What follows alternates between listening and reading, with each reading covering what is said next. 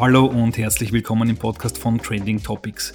Energiesparen ist das Gebot der Stunde. Haushalte, Unternehmen, ganze Städte beginnen derzeit ihre Strom- und Gassparmaßnahmen einzuleiten, um irgendwie über den Winter zu kommen. Genau in diese Kerbe schlägt auch das Wiener Startup Nista. Mit einem neuen Energiecoach soll man den eigenen Energieverbrauch ermitteln können und dann natürlich auch sparen können.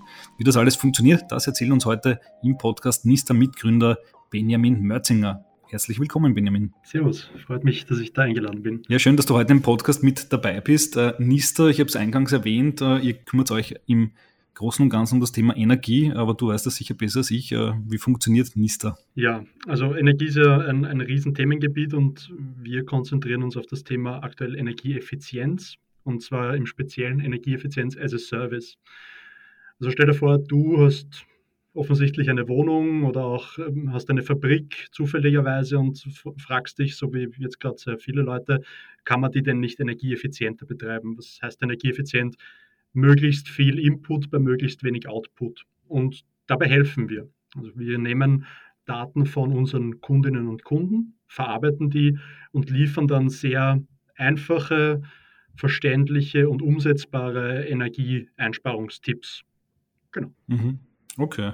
Wie kann man sich das im Detail äh, vorstellen? Bleiben wir vielleicht mal beim B2B-Case, mit dem seid ihr ja gestartet. Also ich äh, habe eine große Fabrik, äh, verbrauche so und so viel Strom und das will ich jetzt reduzieren natürlich und nehme eure Dienste in Anspruch welche Reports kriege ich dann von euch und an welchen Schrauben muss ich dann drehen? Also vielleicht, wo stehst du schon? Weil natürlich sind wir nicht die Ersten, die jetzt drauf kommen sind, dass Energieeffizienz ein Thema war, das man sich anschauen könnte. Ähm, du hast dir wahrscheinlich schon deine Hauptverbraucher angeschaut. Du hast wahrscheinlich, soweit das halt ein Investment Case ist, neue Maschinen gekauft, die weniger Energie verbrauchen. Das, was wir jetzt anders machen, ist, wir nehmen Daten. Und zwar speziell meistens Sensordaten, Zeitreihendaten, also irgendeine Messung von einer physikalischen Größe über die Zeit. Und ganz konkret fangen wir damit an, dass wir uns den Gesamtlastgang, das ist eine, ein Datenpunkt, der wirklich bei jedem Industrie- oder auch bei den meisten Gewerbekunden vorliegt. Das sind alle 15 Minuten eine Messung von deinem Stromverbrauch. Und den nehmen wir her und analysieren den auf, auf Anomalien. Und was wir dann bei unseren Kunden bis jetzt wirklich bei allen immer finden, sind Sachen wie, ihr schaltet eigentlich nicht geordnet eure Maschinen am Abend ab. Ihr habt am Samstag oder am Sonntag Verbräuche, die ihr eigentlich nicht produktiven Zeiten zuordnen könnt. Wir finden, und das gefällt auch unseren Kunden jetzt gerade sehr gut, meistens Dinge, die auf der organisatorischen ähm, Schiene liegen. Also einfach Dinge, die man anders machen kann, um signifikant weniger Strom zu verbrauchen. Natürlich gibt es dann noch andere Dinge, die mit Investments äh, einhergehen, aber jetzt gerade mit einem hohen zeitlichen Druck kann man solche Dinge nicht mehr umsetzen. Das heißt, auf die Dinge konzentrieren wir uns jetzt gerade. Und das alles passiert halt super niederschwellig, weil wir jetzt auch kein großes Software-Integrationsprojekt starten müssen, sondern wir holen uns einfach diesen einen Datenpunkt, das ersten Schritt von deinem Energienetzbetreiber und liefern dir dann die ersten Insights. Und das passiert dann halt im Abo-Modell laufend, wenn du zu dem Schluss kommst, dass du gerne mehr davon hättest. Mhm. Okay, alles klar.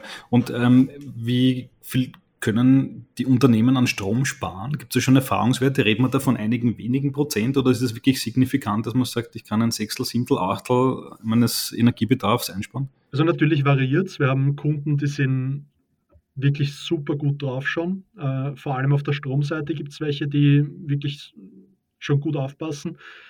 Selbst bei denen findet man schon noch einstellig, aber Prozente. Das niedrigste, was ich jetzt, was wir jetzt in den letzten Monaten gefunden haben, also wir machen das erst seit März, ähm, waren 2 Prozent. Äh, das geht aber durchaus, also im Mittel sind es 10 Prozent und es geht bis auf 20 Prozent hoch. Okay, also da redet man ja dann bei großen Unternehmen ja über Millionenbeträge. Also wenn ich 10 Prozent äh, einsparen kann von einer 10 Millionen Euro Jahresrechnung, dann ist das schon signifikant. Und vielleicht noch, all das sind Dinge, die keinerlei Investments brauchen. Also es ist wirklich nur mach bitte Dinge anders. Also ich habe da noch nicht angefangen, die Systeme zu verändern. Okay, also das heißt, das kann man wirklich dann eben auf organisatorischer Ebene äh, gleich, wenn man will, nächste Woche umsetzen, indem man zum Beispiel, wie du gesagt hast, die Maschinen in einer anderen Reihenfolge runterfährt oder was auch immer.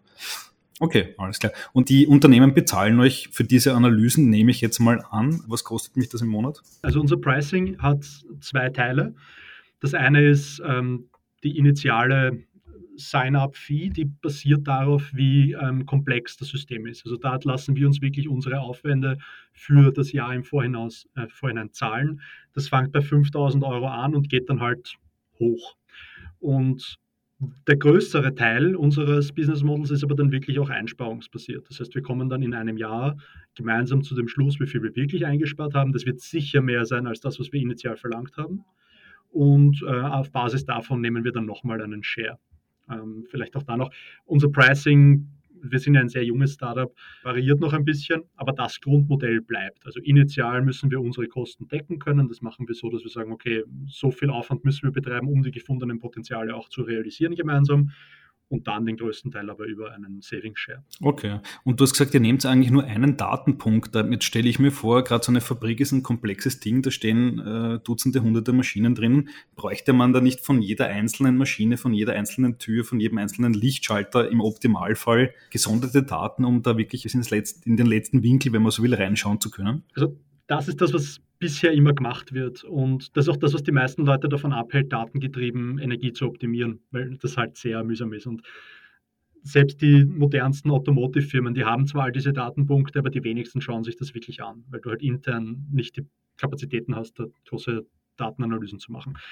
Ähm, wie wir das machen, ist wirklich naiv. Ähm, wir reden mit den Leuten sag mal, wir finden einen Ausschlag am Samstag. Da geht der Verbrauch hoch und das ist aber nicht so viel, dass wir glauben, dass diese Firma an dem Tag produziert. Das ist einfach ein, ein Zehntel von dem, was sie bräuchten, wenn sie produzieren würden. Und was wir dann tun, ist, wie gesagt, was total Verrücktes. Wir fragen und sagen, was habt ihr denn da gemacht? Und dann beantworten sie uns diese Frage und sagen zum Beispiel, naja, da war die Putzkolonne und hat Stopp gesagt im, im Werk sag mal, ah, spannend. Kann das auch nicht passieren? Und werden sagen, nein, das muss schon passieren. Es könnte aber auch sein, dass das eine Sache ist, die sie nicht wissen. Und dann gehen die intern Rückfragen und sagen, was habt ihr denn da gemacht? Und wenn dann die Antwort nicht schnell kommt, ist es meistens ein gutes Indiz dafür, dass sie es nicht wissen. Und das ist wiederum ein gutes Indiz dafür, dass man es lassen kann. Und damit ersetzen wir, also das machen wir systematisch und das machen wir mit unserer Softwareplattform. Und wenn wir oft Fragen beantwortet bekommen von unseren Kundinnen und Kunden, dann lernen wir, wie dieser große Gesamtlastgang zu interpretieren ist, was dieser eine Ausschlag am Samstag denn üblicherweise ist. Und wenn wir das über viele Ausschläge wissen, wie die zueinander stehen, dann können wir ohne viel zu messen eigentlich sehr viel, nicht alles, nicht hundertprozentig sicher, aber sehr viel ähm, über das Werk lernen, ohne jemals hingegangen zu sein und ohne jemals was gemessen zu haben. Vielleicht noch kurz im, im persönlichen um, um, äh, Umfeld. Da gibt es ja mit Smart Metern genau dieselben Datenpunkte. Also da wird, wenn du einen Smart Meter hast und du Opt-in machst, auch alle 15 Minuten deinen Strombedarf reportet. Und wenn ich dich frage, was hast du um 20 Uhr gemacht, da ist dein Stromverbrauch hochgegangen und du sagst mir, da habe ich Wäsche gewaschen, dann weiß ich sehr viel. Und das nächste Mal, wenn es um denselben Betrag ansteigt, ähm, weiß ich, ah, jetzt hat der Jakob wieder Wäsche gewaschen. Gespenstisch, ich weiß, aber ähm, nur so kann man halt helfen. Okay, alles klar. Also eigentlich äh, sehr einfache, also relativ einfache Dinge, ähm, die ihr da macht. Ähm, spannende Sache. Und theoretisch müssten euch ja jetzt die Unternehmen die Türen einrennen. Also ich meine, ich habe schon gesagt, Energiesparen ist Gebot der Stunde. Ähm, werdet ihr jetzt mit Aufträgen überhäuft? Jeder will irgendwo noch äh, 10, 15 Prozent irgendwo rausholen? Ja, also es ist aktuell merkt man es schon. Ich meine, jetzt war Sommer und da war es natürlich ein bisschen ruhiger, aber jetzt gerade, also es ist jetzt der 26. September, kriegen wir relativ viele Anfragen und wir sind halt auch noch ein vergleichsweise kleines Team, also wir sind zu 14 und wir müssen jetzt echt rudern und schauen, dass wir diese Anfragen auch gut bedient bekommen. Ich sage noch nicht nein, aber es ist jetzt, es ist schon, es ist ein sehr salientes Thema und das Größte, was die Leute wirklich davon abhält, äh, mit uns zu partnern, ist, weil wir was sehr Tolles versprechen, nämlich hohe Einsparungen sehr schnell mit wenig Aufwand und sie glauben es uns halt berechtigterweise nicht. Also das ist, glaube ich, das Hauptthema, warum sie uns nicht äh, belagern und warum nicht die ganze Zeit mein Telefon läutet. Aber es ist für unsere Firmengröße ist es gerade ziemlich intensiv. Okay, also ihr müsst noch äh, zumindest einige Überzeugungsarbeit am Ende äh, leisten, äh, aber das gehört äh, im Startup-Leben ja mit dazu. Ja, ist auch voll okay. Ja, absolut. Und jetzt habt ihr jetzt nicht nur mehr äh, Unternehmenskunden im Visier, sondern neuerdings auch Privatnutzerinnen, die können sich für einen Energy Coach anmelden. Wie funktioniert denn der? Also in der Fabrik haben wir jetzt schon gehört, aber bei mir zu Hause, was können Sie da einsparen? Ich habe es eh schon ein bisschen in meinen Erklärungen eingewoben. Ähm, vielleicht kurz, woher kam das? Wir haben jetzt unsere, unsere Lösung mehreren Firmenkunden gezeigt und dann war der Call zu Ende und dann haben sie gesagt, Test, geht das nicht auch für mich daheim? Weil ich habe gestern mit meinem Burm diskutiert, dass das so mühsam ist, wenn der da eine halbe Stunde duscht und der weiß gar nicht, wie viel Energie das jetzt äh, bring, äh, kostet und wie viel Geld das vor allem ist. Und wir haben gesagt, naja, nein, eigentlich nicht, weil wir sind Startup, wir müssen fokussieren, wir können da nicht auf tausend Hochzeiten tanzen, das stimmt, wie gesagt, wir sind ja mit B2B jetzt gut ausgelastet. Aber es hat uns halt gewurmt, dass dieses, die ganze, dieses Thema die ganze Zeit aufgekommen ist. Und dann haben wir es uns genauer angeschaut und jetzt habe ich es eh schon vorweggenommen, technologisch ist es wahnsinnig ähnlich wir wollen relativ wenig Daten von den Kunden haben. Wir wollen jetzt nicht überall hinfahren und tausende Sensoren verbauen müssen. Wir haben eine gute Idee, wie wir das substituieren können, einfach über eine saubere User-Interaktion, nämlich dass wir Rückfragen stellen. Und ähm, die Datenquellen, die wir bei den, bei, den meisten Kunden initial verwenden, nämlich diese 15 Minuten Mittelwerte, die gibt es bei Privatkunden, wenn sie einen Smart Meter haben, auch. Gut, dann haben wir technisch gesagt, okay, das könnte man. Die User-Interaktion ist auch, also was die Oberfläche angeht, sehr ähnlich, weil unser B2B-Produkt sehr einfach ist. Und dann haben wir uns überlegt, na gut, wie kann das auf der B2B-Seite auch noch synergetisch sein und haben dann angefangen, okay, es könnte halt schon auch ein cooler Value-Add für unsere bestehenden Kunden sein, weil alle deine Mitarbeitenden, wenn du ein großer Industriekunde bist, haben gerade das Problem, dass sie Energie sparen müssen zu Hause. Und wenn du als Arbeitgeber oder Arbeitgeberin deinen ganzen Mitarbeitern plötzlich ein Tool in die Hand geben kannst, mit dem sie Energie einsparen, ist das einerseits einmal ein, quasi eine, eine Gehaltserhöhung. Natürlich, sie müssen was dafür tun, aber es ist ein super cooler Service. Ähm, es hilft dir beim, beim Employer Branding, weil du sagst, okay, wir sind nicht nur grün im Werk, sondern auch zu Hause, gemeinsam. Es ist immer dasselbe Tool. Und natürlich ist es dann auch noch eine Reporting-Sache. Also wenn du ein ESG-Reporting hast, also Environmental, Social, Governmental Reporting, dann kannst du deine Einsparungsmaßnahmen intern machen. Aber du kannst natürlich auch sagen, ich bezahle alle meine hunderten, tausenden Mitarbeiter, also ich bezahle den Betrieb einer B2C-Lizenz. Und dann habe ich gesagt, okay, passt, jetzt wird es interessant genug, dass wir das zumindest mal testen. Und jetzt sind wir gerade mittendrin in dieser Testphase. Also wenn ihr das hört da draußen, bitte unbedingt Niste.io und dann auf der Waitlist absignen. Weil was wir jetzt gerade tun, ist, wir testen, ob das, was wir im Zwiegespräch total oft hören, das interessiert mich, ich möchte das haben, ob das auch hält. Also ob wir jetzt genug Sign-ups haben, dass die Hypothese hält, dass das Privatpersonen, anders als das letztes Jahr noch so war, da hat es nämlich wirklich noch niemanden interessiert, heuer wirklich Leute genug interessiert, dass sie genauso wie mit einem Fitness-Tracker auch ihre Energieverbräuche tracken wollen. Und ja, das, das testen wir tatsächlich gerade, weil es nah genug dran ist am Business Model.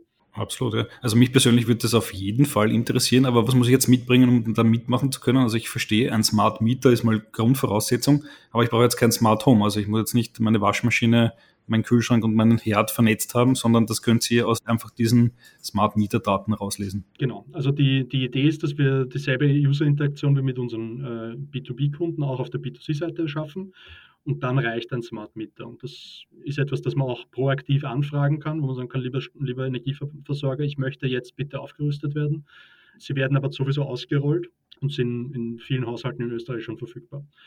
Und eigentlich, ich weiß nicht, ob wir das dann wirklich einbauen werden in das Tool, aber eigentlich kann man auch vorab schon äh, Tipps geben, also bevor man überhaupt den Smart Meter hat. Das werden aber dann sehr, sehr allgemeingültige Tipps, die halt so in der Zeitung auch stehen. Das interessiert uns eigentlich nur bedingt. Okay, okay. Ähm, und jetzt hast du schon gesagt, Unternehmen zahlen da einige tausend Euro dafür, um euer Tool verwenden zu können. Ähm, Privatnutzerinnen kann man jetzt äh, erfahrungsgemäß nicht so viel äh, Geld verlangen. Äh, wie viel wird es kosten oder wird es sogar gratis sein? Ja, also das war eine das, wir haben im Team halt wirklich relativ viel darüber diskutiert, ähm, weil es uns auch persönlich total interessiert hat. Und wir haben ein paar, ein paar ähm, Pfosten eingeschlagen, die wir jetzt versuchen zu halten. Der, der eine Pfosten ist, ich habe es vorher schon angedeutet, es ist sehr gespenstisch, was man mit einem solchen Tool über Leute lernen kann, wenn es funktioniert. Also wenn es die Leute verwenden. Ähm, da ist, das ist wirklich mehr krasser als Facebook. Die, ich weiß dann live, was du in deiner Wohnung tust. Und das ist ein total sensibles Thema. Und das ist uns dann auch im Diskutieren klar geworden. Das heißt, was uns, was off the table ist, und immer sein wird, ist, dass wir die Daten unserer äh, NutzerInnen verkaufen. So, das macht es jetzt spannend, weil, wie du sagst, Geld für eine solche Lösung zu verlangen, ist schwierig und wir wollen aber auch alle damit versorgen. Jetzt haben wir uns gesagt, okay, wie viel Geld muss man circa verlangen, damit das funktioniert? Haben uns alternative oder andere Apps einer ähnlichen Komplexität angeschaut, die kosten circa 50 Euro im Jahr zumindest. Und wir haben jetzt gesagt, okay, wir wollen die Daten nicht verkaufen, wir wollen aber auch kein Geld von den B2B, äh, B2C-Kunden verlangen. und jetzt habe ich es aber eher schon angedeutet auf der B2B-Seite, dann lassen wir es doch die B2B-Kunden zahlen. Die sollen es für ihre Mitarbeiter kaufen. Die sollen es für äh, einkommensschwache Haushalte zahlen. Die sollen das dann in ihr ESG-Reporting reinnehmen, dass sie für 10.000 Haushalte in ihrer Nachbargemeinde ähm, das, das Sinister B2C äh, betreiben.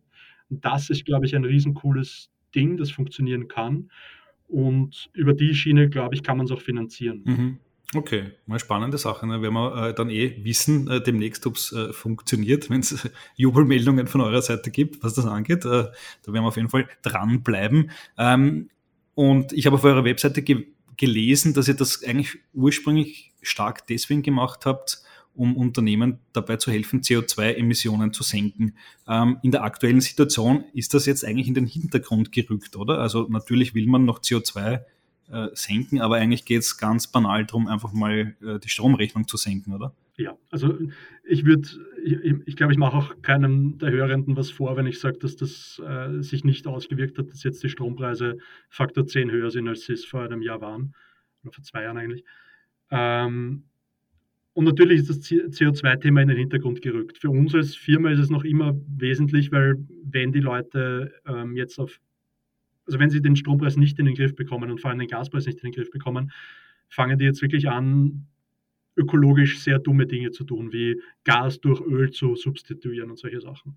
Ähm, und ihnen da einen Ausweg zu zeigen, der ein bisschen smarter, ein bisschen innovativer ist, aber jetzt nicht mit dem, mit dem Holzhammer ähm, überall Ölkessel wieder hinstellt, das ist eine riesen also Incentive für uns. Ich glaube, dass das CO2-Thema, und das, das, werde ich jetzt auch keinem was, was verraten, also global sowieso ein, ein wesentliches ist. Wir sind jetzt nicht nur in Österreich und Deutschland, wo das ein Riesenthema gerade ist. Ähm, und selbst hier wird es ein, wird's ein weiteres, also wird es ein immer größeres Thema werden. Und da müssen wir wirklich auch darauf, also man kann viele Dinge tun, um CO2 zu reduzieren, aber Energie nicht zu verbrauchen ist die aller, aller wichtigste Grundlage für alles. Also ohne das wäre man nicht auskommen. Und ja, es ist aber, wie du sagst, das ist jetzt gerade wirklich ein, ein, Überlebensthema geworden. Es geht nicht mehr wirklich darum, ähm, irgendwelche, irgendwelche Dinge, die in der Zukunft kommen, zu machen, sondern jetzt ist es wirklich, wenn du mit den Kunden redest, dann merkst du, wie sie gerade kämpfen mit diesen gestiegenen Preisen. Die kommen ja auch gerade erst an, also ist ja noch nicht mal da. Absolut. Ja. Und ähm, wir werden jetzt von allen Seiten, von Ministerium, äh, von Städten, von Kommunen, von Zeitungen und so weiter mit Energiespartipps überhäuft. Äh, man kann sich wahrscheinlich schon eine Liste machen, da stehen hunderte Punkte drauf. Äh, aber aus deiner Erfahrung, aus den Tipps, die ihr euren Usern gebt, äh, wo kann man denn am meisten sparen eigentlich? Ja, ich kann jetzt eh auch nur diese Pauschalsachen sagen, die, also ohne etwas über, über einen konkreten Standard zu wissen, geht es nicht besser. Das heißt, diese Tipps sind auch legitim. Es gibt ja auch schon länger auf der, auf der also ich, ich empfehle immer die E-Control Homepage, ähm, die richtig gut, äh, auch halbwegs interaktiv diese Tipps auflistet und dir dann sagt, wie viel du sparen kannst, wenn du jenes oder dieses tust. Ähm, für mich eine, groß, eine große Überraschung aus dem, also ich bin ja selber auch nicht besonders ähm, also bin ich besser ausgerüstet als die äh, durchschnittliche Privatperson. Also ich weiß auch nicht, wie viel meine Waschmaschine braucht an Strom. Ähm, aber Duschen habe ich mal durchgerechnet für unseren Blog. Also wir haben auf unserer Homepage einen Blog und, und da haben wir mal gerechnet, wie viel Energie fließt eigentlich ins Duschen rein. Und das ist schon ähm, schockierend. Also gerade wenn man so wie ich Gas heizt, Duschen ist echt krass. Also braucht Faktor 12 mehr Energie in der EU als Fliegen. Okay, Wahnsinn. Ne? Das heißt, diese, diese Diskussion, die vor allem in Deutschland äh, geführt wird mit äh, Wirtschaftsminister Habeck, dass der sagt, er geht nur mehr kalt duschen und nur mehr zwei Minuten oder so, äh, ist wirklich ein Faktor, oder? Ja, ja, absolut. Also es ist die, ich verstehe, wo die, wo die Aufregung herkommt. Und es ist ein total schwieriges soziales, gesellschaftliches Thema. Auch das war ein Riesengrund, warum wir uns dem jetzt angenommen haben, weil es einfach Leuten nahezulegen, nicht zu duschen, ist schon eine harte, harte Nummer. Aber rein physikalisch macht es echt Sinn.